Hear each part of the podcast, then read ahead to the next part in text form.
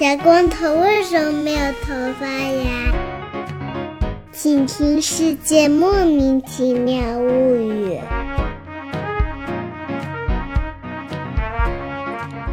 欢迎收听《世界莫名其妙物语》，一档介绍世界中莫名其妙知识的女子相声节目。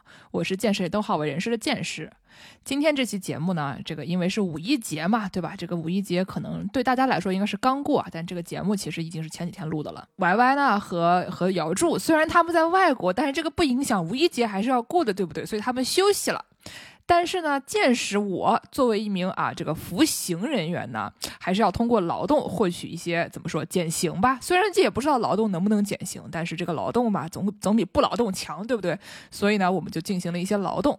我和另外两位啊，同样在上海的服刑人员一起录了一期关于这个卡夫卡的城堡的节目。这个节目呢，最开始是跳岛的节目，但是我们还作为一个别人的节目嘛，我们也要拿来播的这种态度啊，我们就把它拿过来了。反正随便吧，对吧？就是大家都听一听。然后呢，另外两位跟我一起这个聊城堡的朋友呢，是这个跳岛的何润哲和他的朋友，他的朋友 K。反正就是 你也不知道他到底是主角呢还是听众呢，就是大家大概就听听吧，听听就知道这个 在城堡里过日子啊也是很不容易的，在监狱里过日子啊也是很不容易的。哎呀。都不容易啊！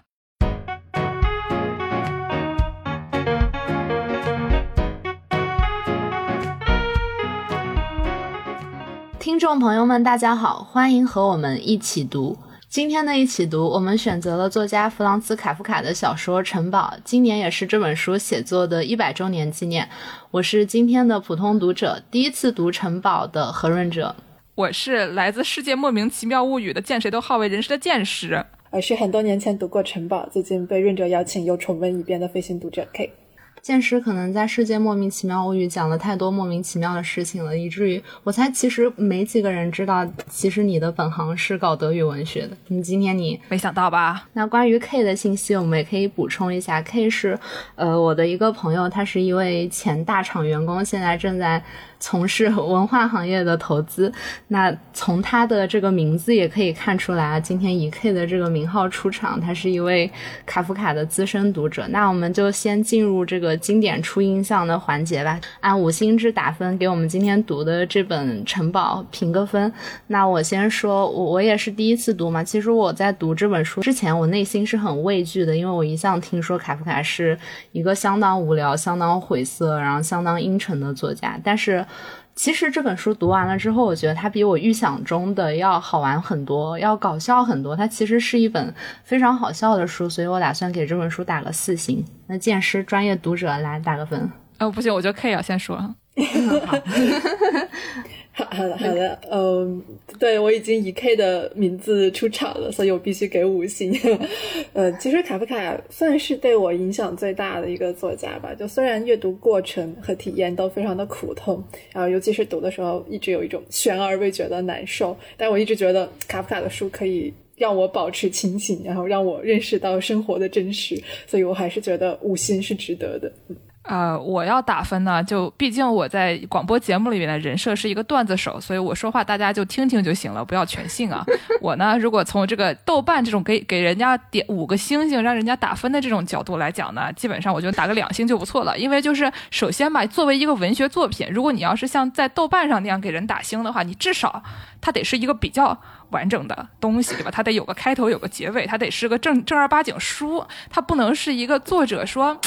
写写完了以后，想想说：“哎呀，哎，朋友，你把我烧掉吧，那种东西。”所以就是，毕竟它不是一个用来给读者阅读的东西，所以我觉得能打个两分，这个辛苦分已经不错了啊。但是就是不是说不不好读的意思，是说这个作为一个文学作品来说，是一个比较奇怪的东西。嗯，就是你写高考作文的时候，你这篇文章没有写完就交上去了，所以老师也没有办法给你打一个六十分以上的分数，是这个意思吗？差不多，差不多。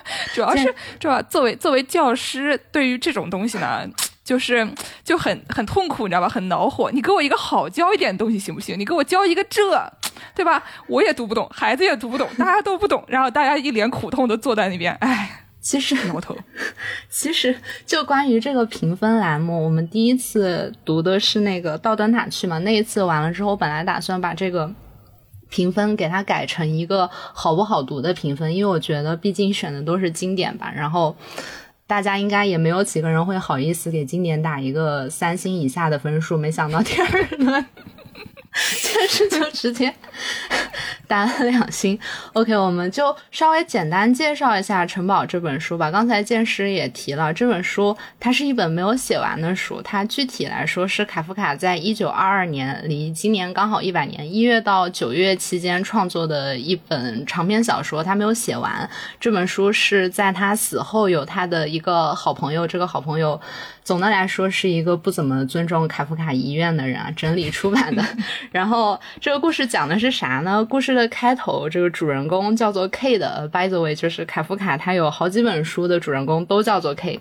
这个 K 在一个白雪皑皑的夜晚，来到了一个归城堡管辖的小村庄，他就打算进入这个城堡，因为他被这个城堡雇佣为土地测量员。但是呢，这个任命却遭到了他投诉的这个小旅馆的怀疑和盘查。然后接下来这整整本书都在说这个 K 他是如何想要进入城堡，但是呢，因为这个城堡的主人这个伯爵没有一个人见过，他就退而求其次，想要找这里面的一个官儿，这里面的这个办公室主任克拉姆。为此呢，他还勾引了克拉姆的情妇弗里达，但是也是徒劳无功，始终见不到这个克拉姆。之后呢，他就成功的找到了这个村的村长，然后到这个村长的情节这里，这个故事里已经出现了无数的官员、办事员、信使，我也不一一枚。举他们的名字了。这个村长给了一个很有用的信息，他就告诉 K 说。你之所以会来这儿做这个土地测量员，是因为城堡当中它出现了一个错误。事实上呢，我们是不需要任何土地测量员的，但是我们还是可以容许你待在这个村子里，你就去学校里改当勤杂工吧。虽然这个学校里其实也不需要这个勤杂工。那在此期间呢，这个 K 他又和克拉姆的信使巴纳巴斯一家有了联系，而这家人又是全村的人排挤的对象，这就引起了已经和 K 订婚的这个克拉姆的情妇弗里达的不满。那在讲这本书的具体，嗯，我们对这本书的具体感受之前，我们可以先介绍一个一下这本书的作者卡夫卡。我在查资料的时候，我就有一个特别鲜明的困惑，就是卡夫卡他到底是哪国人吗？就是豆瓣上写他的国籍是奥地利人，维基又说他是捷克人，但是我印象里他又是一个德语作家呀。来，请专业读者见识给我们介绍一下卡夫卡的国籍问题。你们等我一下，让我打开维基百科，以免我说错话啊。就是，因为因为卡夫卡是在这个，就是他他一直住在布拉格，然后呢，这个地方呢，它是一个就是各种语言混杂的一个地方，就各种乱七八糟的人，他都都住在那儿。所以呢，他是理论上他说他是是个捷克人，但他呢又出生在奥匈帝国，就他那个时候这个地方是奥匈帝国，就是奥就对吧？就是奥匈帝国，大家都知道他，你你说他是奥也行，你说是 匈也行，就这么一个东西。然后呢？所以说，虽然布拉格大部分人可能说的是捷克话吧，但是就中间有一小撮这个讲德语的人，然后这个一小撮讲德语的人里面呢，又有一小撮这个犹太人，所以就是说，他是一个。你说他是哪国人，好像都不太靠谱的一个一个情况。所以说，呃，有一个呃，怎么说呢？有一种说法就可以说他他是一个不够犹太人的犹太人，因为那个时候大部分犹太人他们是从商的。然后呢，他是一个，呃，怎么说呢？就写小说的感觉不太不太靠谱。然后呢，就是还有说他后来还得了这个肺病、肺结核，大家还说他是一个混在健康人里面的这个病人。所以就是从不管从哪个方面讲，就卡夫卡这个人就是。挺怪的，哪儿都不太合群。那个 K，你是不是去过那个卡夫卡的故居？你可以稍微讲一下，你当时去故居的时候，你你的直观感受，卡夫卡是一个怎么样的人？他家什么样啊？是个什么样的房子？因为呃，我是本身很喜欢布拉格这个地方的，然后我是一九年过去的，呃，也是疫情前我最后一次出国旅行。呃，当时去布拉格的时候天气不太好，运气不太好，就是去了三天都很阴郁。呃，但是恰好就是我觉得这样阴郁的天气可能就比较配布拉，呃，配卡夫卡。对我们当时去了几个地方吧，包括他的故居，然后也包括卡夫卡的纪念馆。呃，然后我觉得卡夫卡其实对于布拉格是有一种别样的情感的，就。呃，他这么描述过布拉格，就是他每天上学的路就是从一个地方沿着石板路去到另外一个地方，每天重复，然后在各种各样的尖塔式的建筑中去穿梭。呃，然后而且我觉得城堡里边的那个城堡的印象，一定程度上可能有参考呃布拉格的城堡山吧。嗯，然后他觉得布拉格是把他困住的一个地方。呀，虽然我很喜欢他，但好像。卡夫卡没有那么 那么喜欢他生生活的这个地方。然后我第一次看到卡夫卡故居的时候，有两个印象，就一个是为什么它那么的矮小，就是它真的是一个很矮很矮的房子。然后另外一个点是，它居然被刷上了一层水蓝色，就是我觉得这个梦幻般的颜色实在是配。不能配上卡夫卡这个人，然 后当然现在那个地方就被改成了一个商业化气息还蛮重的一个小书店吧，里面会卖一些卡夫卡的书和明信片。对，然后我觉得反而是卡夫卡的那个纪念馆会比较好，它里边有详细的展示卡夫卡的呃一生吧，包括他作为一个律师的工作状态，然后包括他各种各样奇奇怪怪的话，都都还讲了蛮多的。所以他他本职工作是一个律师，写作算是他的业余创作，是吗？对，我觉得他好像没有真的进入过职业作家的圈子。就卡夫卡，首先他是一个，呃，他原来有一个好像是朝九晚六还是朝九晚五的工作，然后他觉得这工作不行，这工作就是对吧？你一天呢从早到晚就得坐那儿，然后就是没什么时间让我干别的，所以他后来就找了一个比较清闲，从下午两点钟就能下班的工作，然后他就觉得很开心啊，这个不错。就反正说他后来的这个，呃，怎么说，在这个保险公司当律师之前，我听过一个 talk，然后就讲说卡夫卡以前就是去参观那种矿难，然后就讲说这个矿难的这个地方是为什么会发生这。这样的这种事故的，然后就描写那个矿难，就写的非常详细，感觉是一个在本职工作上还颇为称称职的一个同志。而他两点钟两点钟钟就下班，你们羡慕吗？对吧？我就我想问一句，你们羡慕吗？羡慕然后呢，就是呃，所以说他是一个就白天混混日子，晚上晚上写小说的这么一个人。那个刚才还有提到说，最后出版了他的那个遗作的，他有一个朋友叫做布洛德，然后这个人他是一个什么情况？这个这个。大哥呢，本来他就跟他就跟卡夫卡跟他讲好，说如果死了以后，我的遗作就给你。然后呢，那哥们儿说，那我要出版的吧。这个卡夫卡说，那不行，你要把我烧掉。然后那大哥说，那要不你不要给我。然后他们俩就这么非常尴尬的就就是推来推去。所以说，卡夫卡是一个很。就是他有点傲娇，是不是？就是他，我觉得也不是，就是他，他很多的作品里面也能反映出来那种，就你明知道这个事情做不成，但他要去做，然后那也知道他做不成，就在那边就是搅搅浆糊的这种感觉。他自己的这个人生中的很多事情的抉择也是这个样子。他明知道这个是要给他出版的，然后呢，他还非要把这个作品给他，还要跟他讲你不能出版，对吧？就是说我们。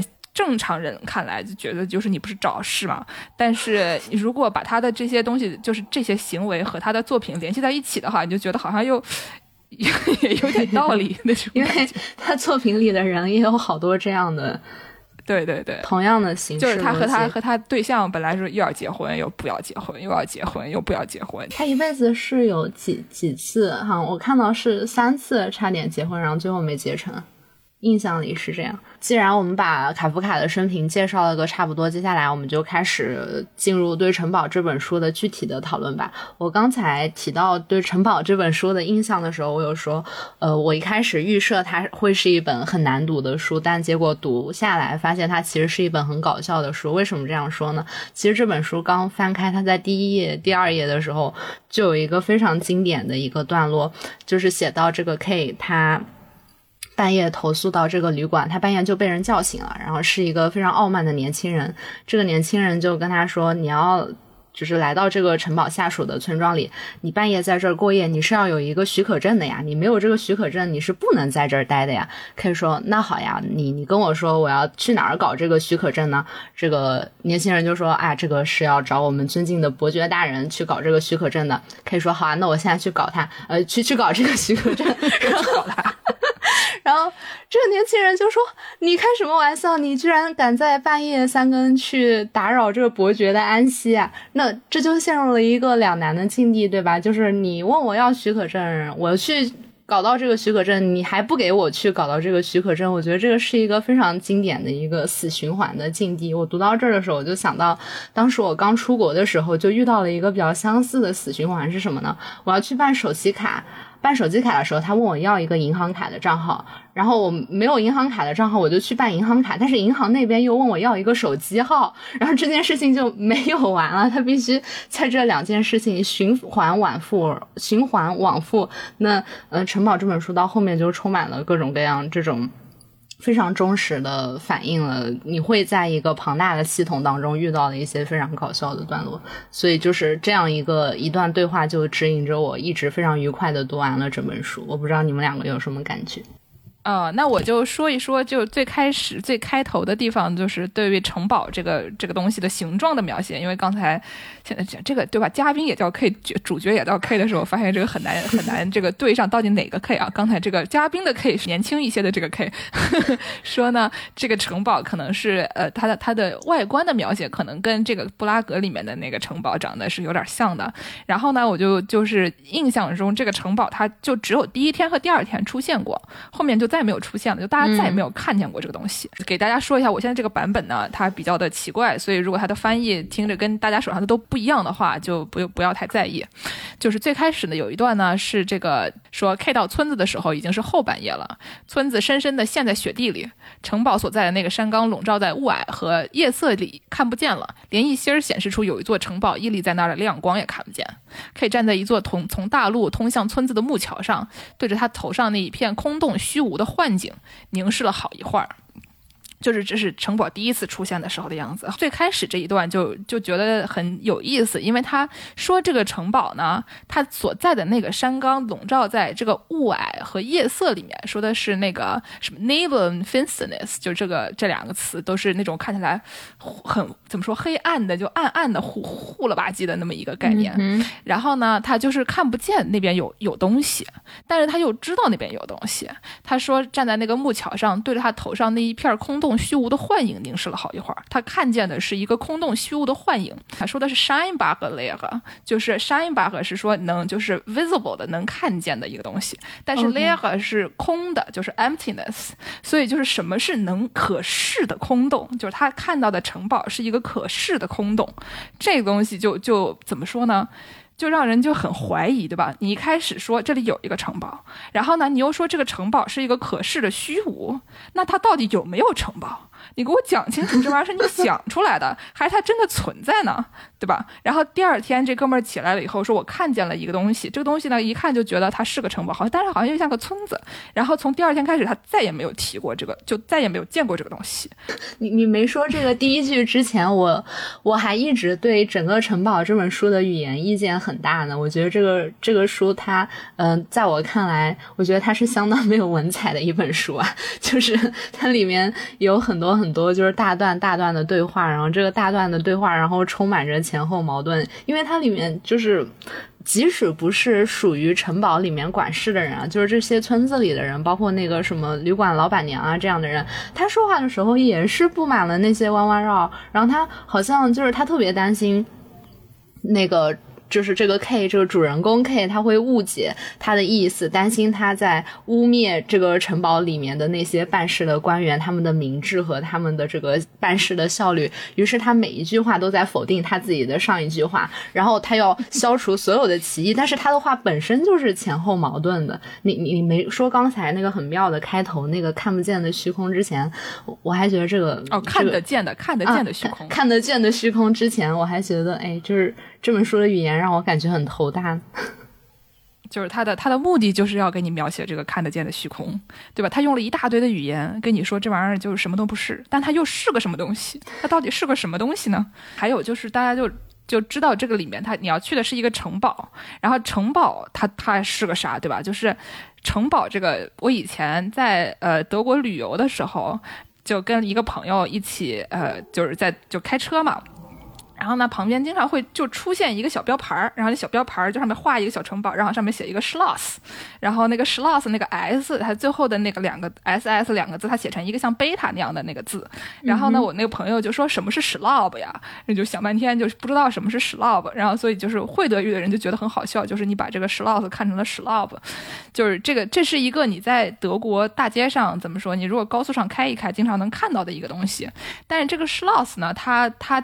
同时又是这个锁的意思，就是它是一个城堡，是它要把什么珍贵的东西锁在里面。这个城堡，它对于 K 来说，它就是一个锁，就是它这个锁的是它不能接近的那个东西。它对别人来说可能不一定是城堡，对。只有对 K 来说，它是个城堡，而但是它越是锁起来，你越要进去，但是它又要是锁起来的，所以就是你又不能进去，就是这么一个一个情况。除了说这个这个城堡，它就是一个就是地理上的一个概念以外，它有一个这种就是怎么说语语义上的概念，就这个东西你想要的一切都在城堡里，它你但是你不能拥有它是有原因的，因为它就是锁起来的。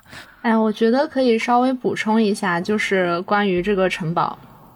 因为其实就像刚才剑师说的，他只有在这本书的最开头的两天，然后有提到这个城堡具体的存在。那接下来，呃，他的整个故事当中，这个城堡都是以他林林总总的办事员和这个信使的形式出现在这个故事中的。根据我的观察，这个城堡它可能是一个这样的结构：首先，在这个山。上面的城堡里面会有一大堆人，然后这一大堆人再靠着另外一大堆人，然后和这个村子里的一大堆人，然后取得一些特别繁复的联系。而这个 K 呢，他比较的惨，然后他所能就是触达到的最直接的人就是这个村子里的这一大堆人，而村子里的这一大堆人他也是很神秘的。就拿刚才说的这个办公室主任克拉姆这个故事当中的一个核心人物来说吧，很多人都觉得他们真的见过他，但是每个人描述。的他的长相还都不一样，这个人是一个只存在。与每个人的描述当中的人，但即使大家对他的描述都不一样，每个人却都很确信他所看到的那个，或者说他所听说过的那个克拉姆，而就是那个大家都在说的这个克拉姆。至于这个克拉姆是不是真的存在，没有一个人知道。这个故事当中所有的城堡里的官员几乎都是一个这样的状态，它只存在于大家的描述中，而且他们的形式。的逻辑也是让人非常的迷惑，包括这个 K 他为什么会来当土地测量员，也是一个类似的故事啊。他去找到这个村长。这个村长就告诉他说：“你为什么会到村子里来当这个土地测量员呢？是因为一开始部门 A 给我这边下达了一个呃信函，问我需不需要一个土地测量员。我跟他说我不需要，但是我的回信寄到了部门 B 那里。那部门 B 的头头他就很疑惑说：为什么你会给我来一封信说我们不需要土地测量员呢？于是就发起了一个这个调研去调查。”就是关于这个土地测量员的事情，这个调查还没有呃结束，就一直在推进的过程中的时候，部门 A 迟迟没有收到回复，于是这个任命他就下来了。下来了之后，K 就被找到了这个村子里，但事实上呢，这个村子从始至终他都不需要一个土地测量员，于是最后就陷入了一个两难的境地。刚刚任哲说的这一段，其实是我在整个城堡里边。呃，最喜欢的一段吧，就为什么喜欢呢？就虽然卡夫卡作品里面大量的象征和语言，但其实我读的时候一般不会从这个角度，就是去尝试理解他的这些象征到底有什么具体含义。我会觉得他在写实，然后就脑海中会不由得浮现出来一些我日常中的生活场景。嗯，然后这一段是因为我上一份工作的时候真的遇到过非常类似的事情啊。那我当时面试的是一个嗯，像是战略研究一样的岗位吧。然后等我入职了之后呢，我一直在追问，就是谁是我真正直接汇报的领导。然后我又跑去问当年面试我的那个人。呃，然后他说，也许是我吧，但好像你真正的负责人还没有入职。我说，那为什么我就已经先被招进来了呢？他说，因为你的领导马上就要来了。我当时就觉得，我的领导是克拉姆吗？他好似要来了，又一直没有来。我在这家公司工作了一年。我从始至终没有见过我这位真正的负责人，大家可能没有办法想象这是一个现实中的故事，但它确实是我亲身的经历，而且是在一家呃有着完整的组织结构、完善的招聘体系以及一个呃大家看起来还比较运转正常的公司内出现的事情。所以所以那你。有有类似的，比如说，在一个小孔里面偷窥你的这个上司长什么样的这个这个剧情吗？就你有没有跟他的情妇，对吧？他的情妇跟你说，哎，你从这个洞里面看进去，你就能看见他长什么样？就是因为这个，就是最开始他们刚才润哲说，这克拉姆没有出现过嘛？他他曾经以一个小孔成像的形象出现过，就是他的那个，他不是跟这克拉姆的情妇搞上了以后嘛？然后他那个那女的就很开心跟他说，哎，我跟你说，那边有个洞，你从这个洞里面看进去，你能看他长什么。什么样？然后呢？K 是以第一人称的角度是形容了一下这个人长什么样的，反正就是又胖又丑的，典型的那种，一看就是很有权力的人，就很奇葩的一段。就是他唯一一次怎么说呢？从主角的这个角度出现是以小孔成像的形式，所以他其实也也不能算是真的看见，这算算看见了吗？不算，就不不好说，不好说。而且小孔成像出现的是个倒影，它是像镜子里的镜像一样，也是一种虚幻的存在，对吧？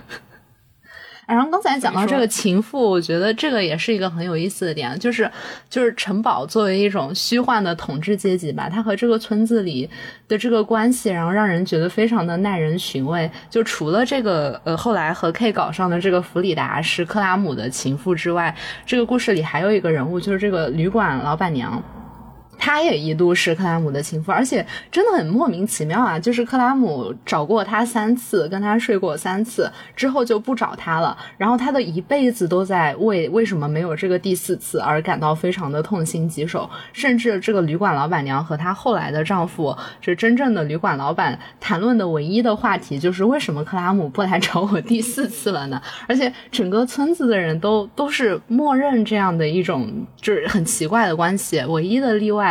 就是后来被整个村子排挤的那个巴纳巴斯那一家，为什么巴纳巴斯这一家他会被就是村子里的人鄙视呢？就是因为这个他的姐妹阿玛利亚，然后同样作为一个。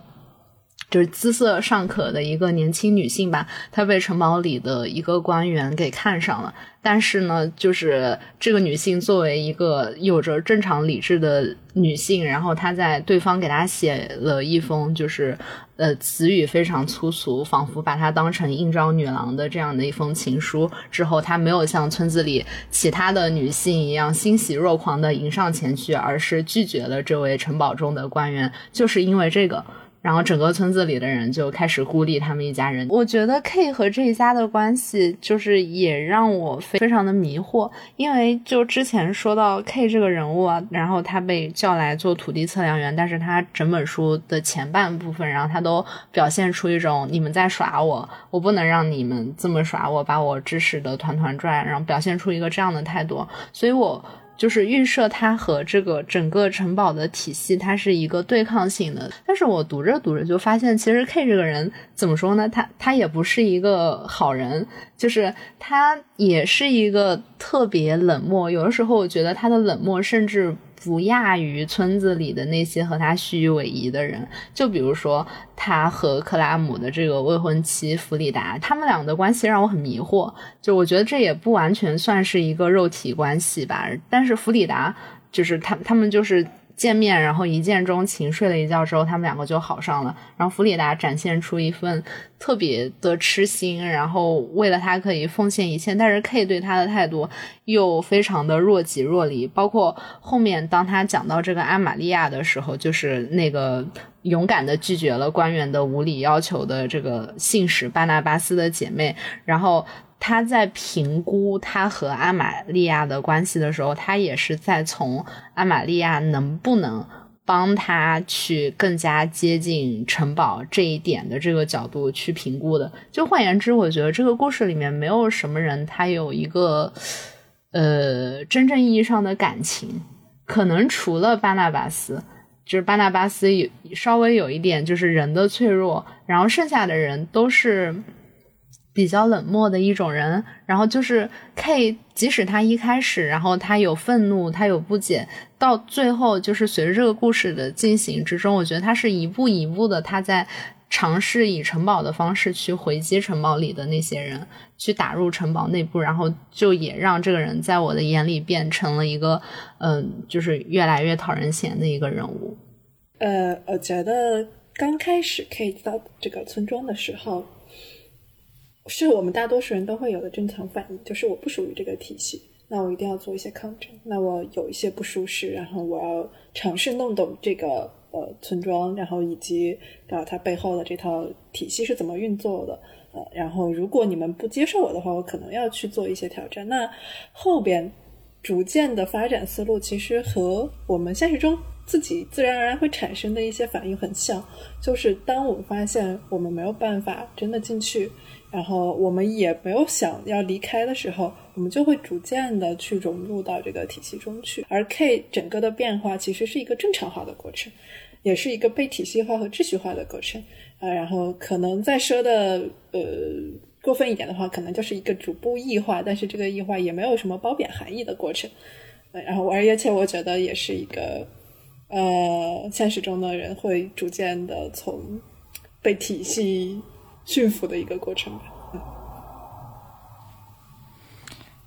呃，那我我我我 我再说两句，就因为我觉得就是卡夫卡的小说，它虽然它是小说，但是我们不能把它当成一个呃。在引号的正常的小说来看，因为它的里面的人都不是正常人。就是之前白雅明有有一个说法，就是说这个呃卡夫卡他为了传递真理，他可以牺牲真理。他不是想要跟你解释真理是什么样子，他就是把这东西直接就是哎呀，也我也不拆了，反正这个包裹我拿来我就给你，然后以这样的方式保存这个真理。所以就是说，呃，卡夫卡写的小说就是你你不要指望能看懂，就是你指望能看懂了就输了，大概就这么一个感觉。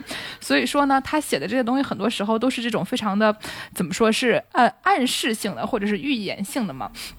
然后就是因为比如说国家权力这样的东西，或者它里面写的这种神的权利这样的这样的东西，比如克拉姆所代表的城堡所代表的这种权利，它都是看不见摸不着的，对吧？就是说对于他们是感官世界以外的东西，像是什么，比如说国王的肉体啊，那个什么首都啊。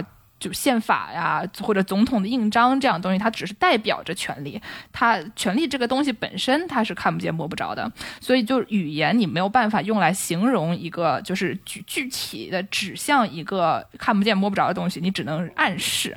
所以，它这个跟城堡城堡相关的整整个的所有东西，它都是以这个暗示的方式来就是描写这个权力的运行方式的。然后呢，所以我们中间就一直就想说，从各个方面、各个角度来讲看这克拉姆，但你永远都看不见他，对吧？看你哪怕看见他，他也在睡觉，而且还是小孔成像。所以就是说，他因为他是一个暗示，所以你没有办法以一个非常具体的角度具体的去描写它。所以说，它里面的这一整套的东西就都非常怪。然后呢，但是这个暗示你又得你得接受了，你才能有这个暗示。没有人去接受这个暗示的话，比如说一开始你给可以说我我要让你上这儿来，就是测量土地。如果他没有。这工作你 offer 发给他，他没接，这事儿就不成立了。所以呢，他中间你必须对他有一个人来接受这一套东西，对吧？就 K 必须得来。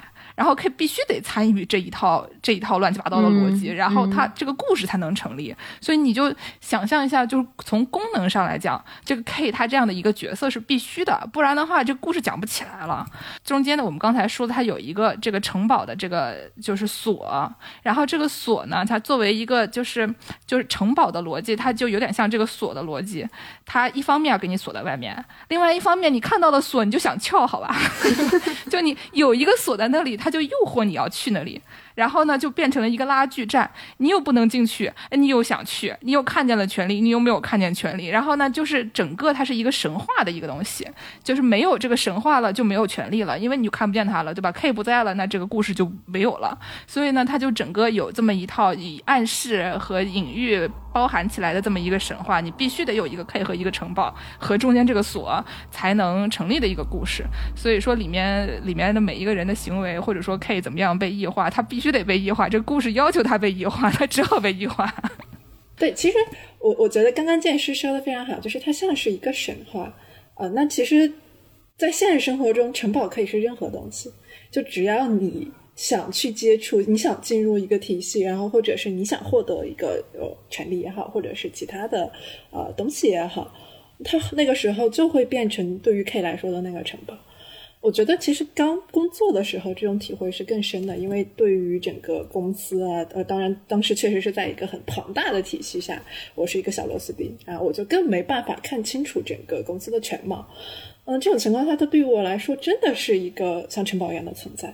我确实希望，对吧？呃，获得一些晋升也好，工工作能力上面的提升也好，或者是呃跟现实的薪酬提升啊、职级提升啊。但是我也不知道该怎么做，因为它的评估体系是完全不清晰的，而且它的整个的权力运作，然后那些啊真正掌握这个公司的呃核心话语权的人，我也从来没有见过。我跟他们中间可能差了有十几二十人吧。但是到那个时候，可能还对那个象征性的城堡是有一些期待的。那这个时候，你们不得不被这个体系呃所用个什么词呢？培训吧，对，用一个很中性的词，培训。对，然后当时，但是后面我就是逐渐成为了一个成熟的打工人，就生活磨砺了我。然后我逐渐意识到了，我终于我就是那个 K，就是城堡它是进不去的，对，啊克拉姆也是见不到的。呃，然后我就问了一个文中的 K 没有办法问的问题，就是我又图什么？我不是有家吗？我不是有一个老婆和孩子吗？那我为什么不回去呢？对吧？然后我就出来了，所以我现在生活的幸福指数就提升了很多。老婆孩子好啊，这个炕头好啊，是是，就是说，呃，我们从怎么说？读者的角度来讲，或者我们不是卡夫卡，我们不是 K 的时候，我们是很容易问出一个我我图什么，对吧？这书我合上不就没有了吗？这个这个锁我不去开这个锁，我从那门走不好吗？就是可以问出很多这种很容易、非常容易的问题。就是你你这事儿别干不就行了嘛，对吧？你相信权力的神话吗？你不相信这个东西就不存在，你必须得相信了。就是只有这个信仰和权力是呃必须得就是绑定的，对吧？你一旦不信，他就没有权利，就是这么简单，对吧？我们就很容易说，那我不信就行了。对于怎么说，在不管是在大厂工作，还是在很多其他的更现实的角度来讲，所谓的权利都是一个编造出来的。大家都说他有权利，谁？然后他说他上面还有权利，那权利到底是怎么来的？他是怎么上去又怎么下来的？我们大家都不知道，所以你只要不信他就可以了。但是呢，就是对于卡夫卡来说。就是为什么卡夫卡这个这个小说在我们现实生活中很多时候是没有办法应用的，是因为他对于这个信仰这个概念非常的的态度非常模糊。让吕克南希说，就是他说这个他认为信仰就是这个概念，除了在这个有神论和无神论这个二元论结构以外，还有一种信仰，他就认为这种所谓的信仰它是空的，但它不是虚无主义的空，它是一种有点像最开始说这个城堡那种就是可视的空，就是一个一。生二，二生三，三生万物的一个空，就这个空里面它是带有潜力的，所以呢，就是这个这个信仰，它是通过创造战胜它自己的。就一旦一个东西它被信了以后，他就是他就是了。对吧？就是你一旦相信克拉姆它存在了以后，对它就有了。所以说，信仰这个东西，它自身是可以创造新的东西的。这个东西就很厉害。然后就南南希就认为说，信仰它可以自己创造自己的奇迹，它可以颠覆事物的秩序。所以说，这是一个那种怎么说呢？人类的自由的一种体现。但是就卡夫卡他他等一下等一下，他不觉得，他觉得这件事情是人类的自由的体现。对，他就觉得你你的信仰就人类可以去信仰哦，OK。然后呢，这个信仰这个概念有点像是把你从怎么说神那里解救出来了，就这个听起来非常奇怪，对吧？信仰跟神应该是一起的，但是呢，就是我信我信什么我说了算，我信了他就有了，所以我想信克拉姆就信克拉姆，我不信克拉姆就没有，这个事情就就很厉害，对吧？就是南希是这么认为的，但是卡夫卡不这么认为，卡夫卡就是一个非常，哎呀，你不知道他在想什么的一个人，他就又被这种。信仰的理念就是吸引，但是呢，他又不喜欢这种这种怎么说从无到有的这种无的生产性。反正他有一个那种笔记本，然后里面写了一大堆那种也就小的格言啊一样的东西，跟这个尼采挺像，就喜欢写一些这种莫名其妙的东西。他这个小本儿里面就写过一个说，信仰意味着解放自身中。不可毁灭的东西，das unzerstörbar，就不可毁你你身体中你的自身中不可毁灭的东西，或者说解放自身，或者说不可毁灭，或者说存在，就是这都是或者更好，就是我 better 的那个概念，就是说不可毁灭的东西就是解放自身，就是不可毁灭，就是存在，这是什么意思？就 我们都不知道它是什么意思。但是呢，他的就是说，这个他认为信仰是和一种不可摧毁的东西之间的关系，所以你就能看见他的作品里面有这种，呃，像克拉姆这样的人，就是你不信不就没事儿了吗？你不整这一套不就结束了吗？的这个，但是同时你又看见他不不不，怎么说呢？呃，不可抑制的被这种信仰去就是扯过去，他就。一定要去那个城堡，就这个事情就变成了一个拉大锯、扯大戏的一个 一个问题。他就他就不能掉头走，他就不能回家，他就不能去抱老婆孩子热炕头，对吧？就就非常尴尬。然后呢，对于卡夫卡来说，这个信仰不是通往这个自由、权利、创造世界的这个这个途径。反正，在卡夫卡的这一套信仰体系里面，这个信仰就是他等待的是，他是在等待信仰，他是在等这个东西开始行动。他一直就是他的这个解决方法，不是说我去别的地方了，他就一直在那里等。然后呢，他的所有的行为的怎么说，最后的一个解决办法，或者说不解决的办法，就是就是等，就是哎，我，你说他这是到底是在反抗呢，还是在顺从呢？好像都不是，他就是处于一个永恒的闲置状态。对，对，他是他是靠拖拉，他是靠拖延。我之前我之前在理解这个问题，就是 K 为什么不走，对吧？他为为什么要留在这里？我当时有体会到一种蛮无奈的感觉，就是他去了另外一个地方，那个地方就没有城堡吗？然后或者是说，呃，他真的有的选吗？呃，我会觉得城堡描述的一种处境，尤其是他的这种政治性和被权力结构控制的处境。对于大多数人来说，是一种没有必办法逃避的状态，就是你逃避也没有用，你逃避了只是从一个这个体系的一个角落到了另外一个角落。所以，可能他回到家之后，他发现家里有一个新的城堡在等着他。可能他在这里看到的城堡是后现代式的，回到家有一个哥特式的城堡。对我其实有一点这样的感觉。那如果是这种情况下的话，你只有两个选择：要不就是你积极的像其他所有的正常人一样去往城堡涌，然后或者就是嗯坐在这里什么都不做，或者是一个很顺从和消极的呃姿态吧。嗯。我也我也想不到 K 还能做什么，说实话。我觉得好像还没有，不光是这么怎么说呢，就是这个还是有点太具体了。我就觉得说卡夫卡的那个。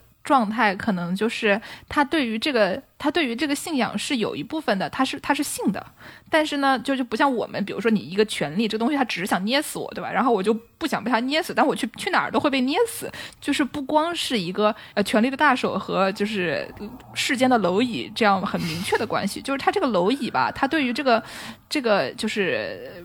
信仰这个概念本身，它是有向往的，就不是说就具体的权利的这个东西，是说就是信仰这个概念本身它是信的，但是呢，他同时又知道他这个信的这个动作呢和就是就整个的就怎么说这个权力体系又是有关的，所以就是你要是信了呢，它又会造成一一系列其他的问题，所以就是不是说你。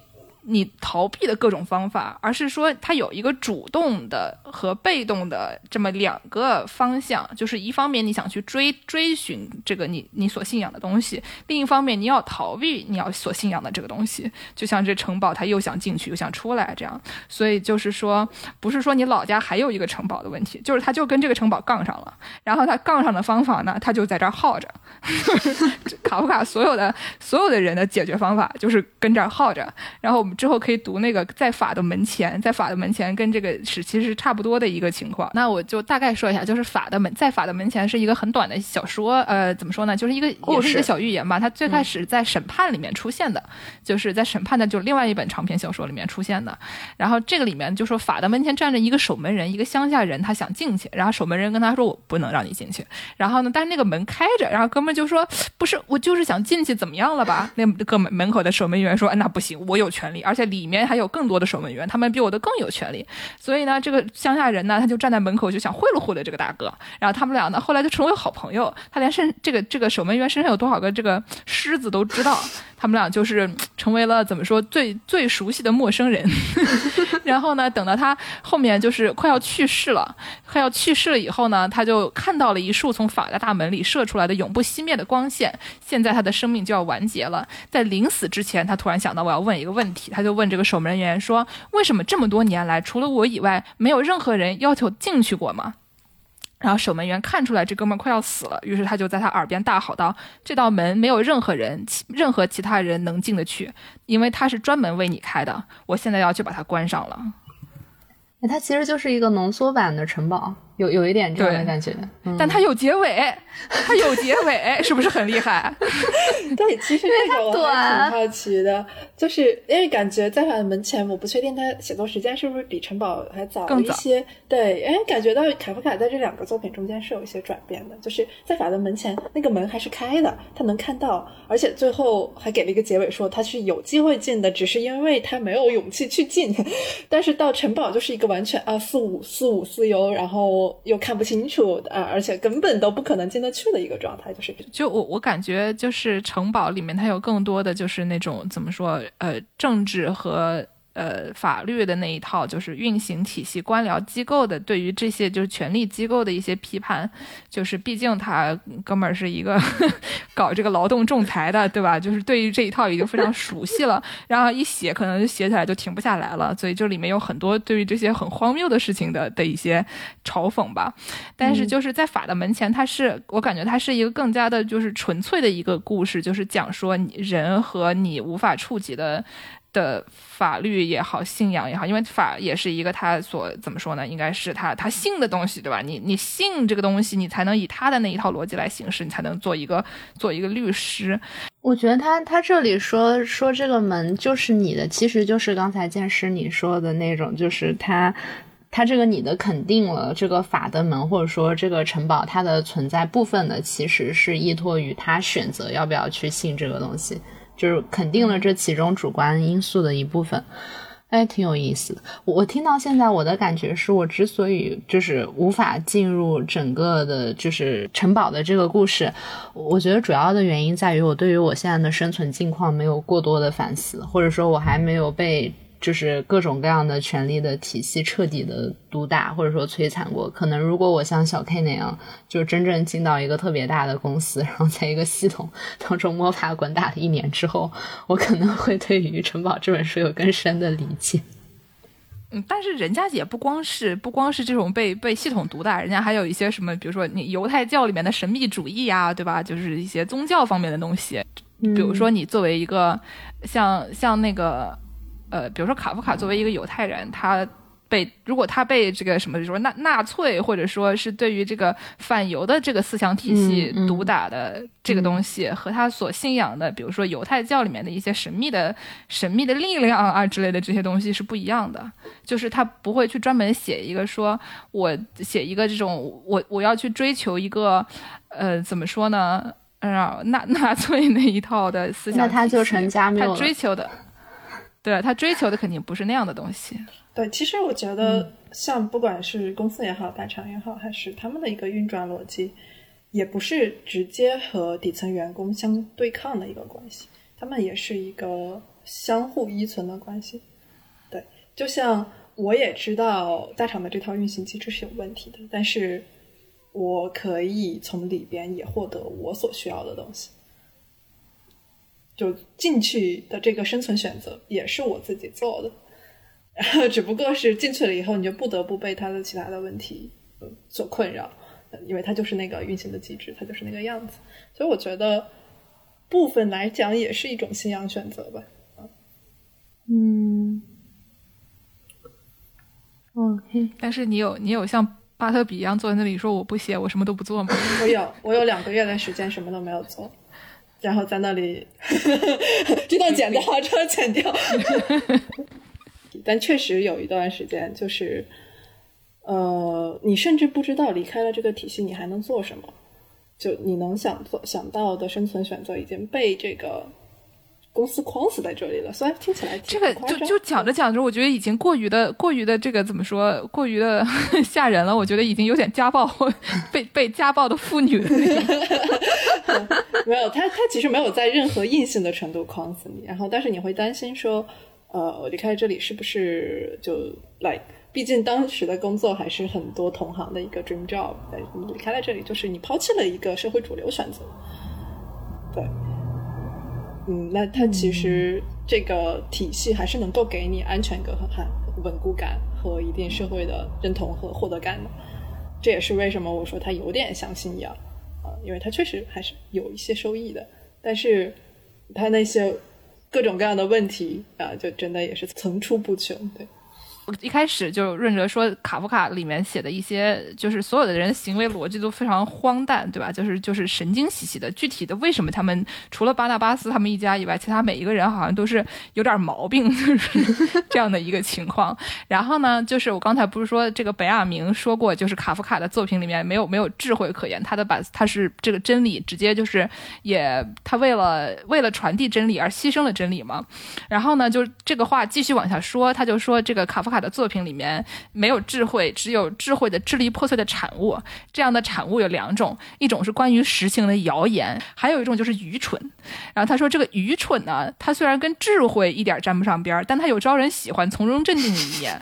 比如说，这个卡夫卡喜欢的一些什么小动物啊，什么会唱歌的老鼠啊，还有就是这个呃，怎么城堡里面的一对助手。这个助手呢就特别搞笑。然后这个润哲说他特别喜欢这一对助手，可以让让润哲。来解释一下，就是这这个愚蠢的角色是怎么如何讨人喜欢的？就是他们出现在故事里面很早的地方，这一对助手是一对，就有点像《丁丁历险记》的那个双胞胎警察，叫那个什么杜 杜邦和杜庞是吗？的法语叫杜杜邦 A 杜邦，就很他们长得也很像，然后他们虽然有不一样的名字，但是他们行事风格也也是就是一个复制品，就是你感觉这一对助手就是 K 拴在。K 以巴后面的一对乒乓球，然后一直在那儿就是 噼里啪啦的响，他们真的很智障，就是他们会做一些特别莫名其妙的举动，然后中间有一段就是说，呃，这一对助手他们就时时跟着 K，K 走到哪儿他们都跟着，他们与其说是他的助手，更像是他的。他的保安或者说他的御监就一直在看着他。中间有一段就写到说，其中一个助手在脖子上裹了一条围巾，垂在下面的两端在风中忽起忽落的漂浮，有几次卷到了 K 的脸上。诚然，另一个助手总是连忙用他又长又尖的手指一刻不停地给他解开，但仍旧无济于事。都非常的有喜剧性，就是他描写这两个助手的很多场景都特别像卓别林的那种感觉。这两个助手有杂技演员。的那一面，然后后面再写到他们去学校的时候吧，然后这个时候 K 是真的大发雷霆，然后把这两个助手给就是赶到了栏杆外面，然后这两个助手就一直在栏杆外面扒着那个栏杆，就想要进来啊，然后多么的辛苦啊，然后其中有一个人他他。这这个描写，我当时看到的时候就是匪夷所思。他说，他们中间有一个还把自己下大衣的下摆勾在后面的栏杆上，这样他就用不着一直用手去抓了。等于说他自己拿衣服扯了一个结，把自己吊在那个栏杆那里，然后他就在那儿被挂在空中，一直像一个钟摆一样晃来晃去，就特别像，有点好玩。我也想玩玩看，就有点像夏加尔的那些画，你知道吗？就是那种漂浮在空中，对，然后脸上带着。傻笑，然后躯体就是扭扭曲成一个 特别奇怪 的一个角度的那些人物，而且就是这个助手，当我看了这个之后，刚好刚才剑师也说到了神秘主义的那部分嘛，然后我当时查资料的时候就说他。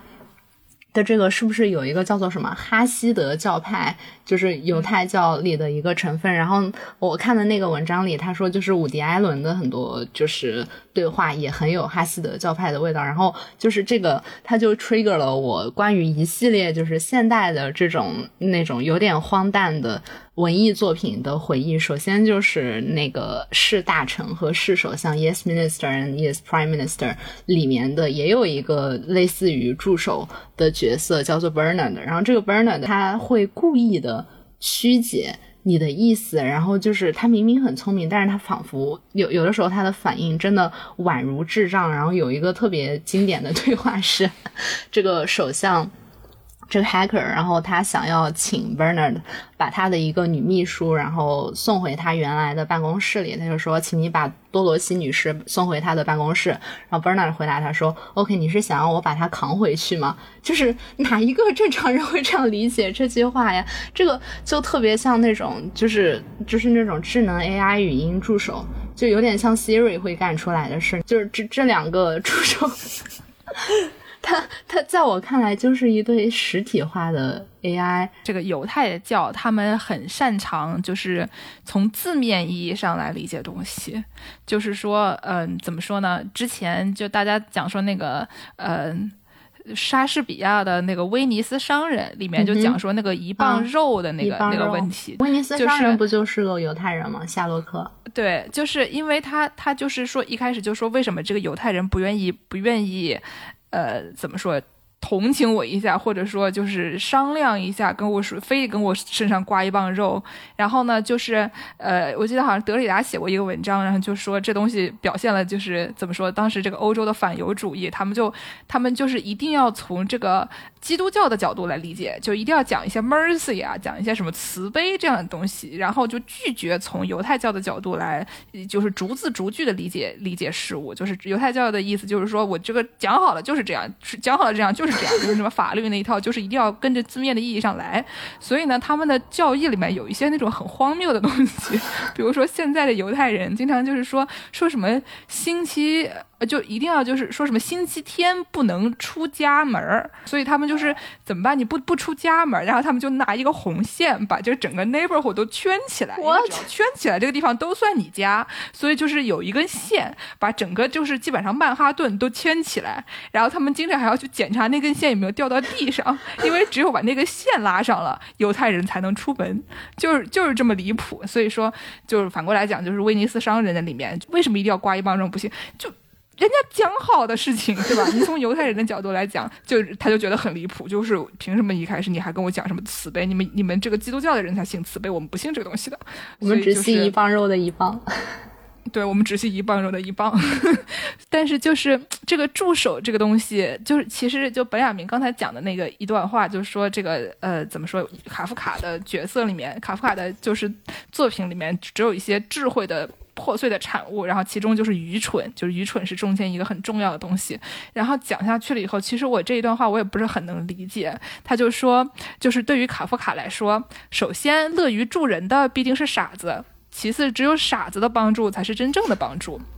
帮助对人有用吗？对天使倒是可能有用，但天使需要帮助吗？我不知道啊，对吧？然后他说，正如卡，正如卡夫卡所说，无限希望在眼前，只是不属于我们。这句话确实包含着卡夫卡的希望，这种想法使卡夫卡始终拥有光芒四射的快乐。就他讲这个话，当时是很惨的，就是他和他的这个好朋友这个布布罗德，他们俩在讨论说什么，就是呃一些跟信仰相关的东西。然后他就说，就布布罗德就问他说，那你觉得我们人类啊，大概就是人类每天做一些这么愚蠢的事情，你觉得人类还有希望吗？然后卡夫卡就很。开心的说：“对啊，有很多的希望，只是它不属于我们罢了。”就是这个这句话，感觉在很多的这个上下文里面都可以拿来拿来做不同的理解。但是就是呃，本雅明就觉得说，这个这种希望，这种就是不属于我，但是仍然有希望的这个东西，体现在了这些卡夫卡的角色。卡夫卡的小说里面的一些就是奇奇怪怪的这些傻子身上，然后呢，就是这些傻子包含了就是最纯粹的这些光芒四射的快乐，我就觉得就，哎呀，真好难懂啊！等一下，等一下，本雅明是不是也是犹太人？对，嗯，那就那就不奇怪了嘛，犹太人可以理解犹太人。其实对于犹犹太教，嗯，就对于他们对于律法严格的遵守，包括他们对于自己的，呃。旧约的文本的一些非常细致的解读，以及我觉得，呃，卡夫卡自己其实对于语言的使用也是有一点犹豫，然后也包括不管是他想一时一时想用捷克语，然后又又考虑到自己啊想用德语写作，然后又考虑到自己的犹太教身份，叫犹犹太人身份，呃，就感觉他对于自己到底要用什么语言写作也有有一些犹豫和混乱吧，就不太确定这个其实跟他的。嗯，犹太教精神是不是也有一定的关系？我之前听一个法国的播客里面讲卡夫卡写德语的时候，他特别的谨慎。就是比如说他想要表达“但是”这个意思的时候，然后他揪着一个德语的副词，他就会一直使用那个副词，然后这就让法国人在翻译他的时候感觉很难受，因为法国那边就是法语的，就是标准的对于语言的美感的一个最基础的原则是你的词汇量要足够的丰富，我们尽可能避免在同一段里面出现两个一样的词，就是诸多的一代代的翻译家在最开始的时候，他们就尝试把开夫卡的这个呃原本非常单一的这个表达，然后给它翻成一个更为多样化的效果，感觉还蛮好玩的。嗯，那刚才我们也说到卡夫卡的别的一些创作，那不然我们就来就进入到今天的最后一个环节啊，就是见识你作为一个专业读者，如果让你来选一本最能代表卡夫卡的书，那城堡会是那本书吗？要是我选的话，我就选在法的门前啊，短的不好，对吧？写那么长干什么？就是因为我觉得像像像这个呃，在法的门前，或者说像什么有稍微长一点，像什么乡村医生啊等等这样的呃，怎么说短篇小说比较完整的短篇小说，就已经非常明确的，就是体现了他的这种特色，就是卡夫卡这个这个作作者他的作品的特色。然后可以从那些短的东西开始读，然后呢，如果你。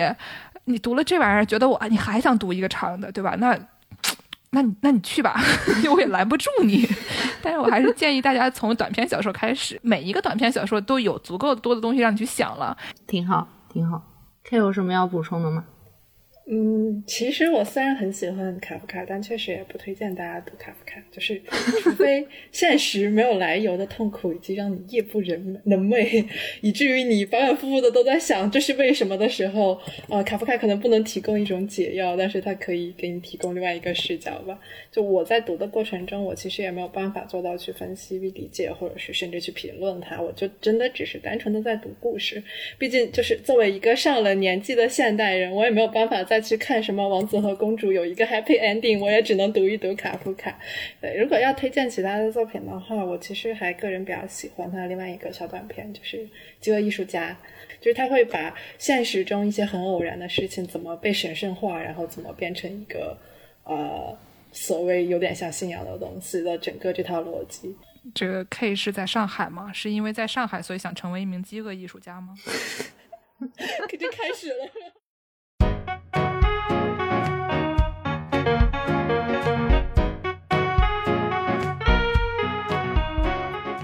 节目的最后呢，给大家放一个这个叫做《手班车和卡夫卡》的一首歌曲。这个歌曲呢，是一个叫做哪布拉的一个 UP 主啊做的。这个唱歌的歌手呢，哎，很有意思，他是初音未来，是二零一五年这个投稿的一个这个 Vocaloid 的一个歌曲。这歌歌词讲的什么呢？讲的就是啊，某天早上，从不知道怎么回事让人惦记的梦里醒过来以后，我发现自己在床上成为了一只巨大的毒虫。还不是甲虫，还是毒虫，听起来很吓人的样子啊。然后里面就说了一些什么很奇怪的歌词啊，比如说什么，呃，虽然变成了毒虫，但也不认为有任何趣味可言呢。但令人惧怕的家人也不在了，独自一人俯望着风平浪静的小镇，忽然回想起那随着初夏之风飘舞的你的头发，在不久后的将来，你一定会变得讨厌人类，我也不再会是人类。明明是那样的话，我就也能笑着与你去相见了啊！这么样一个。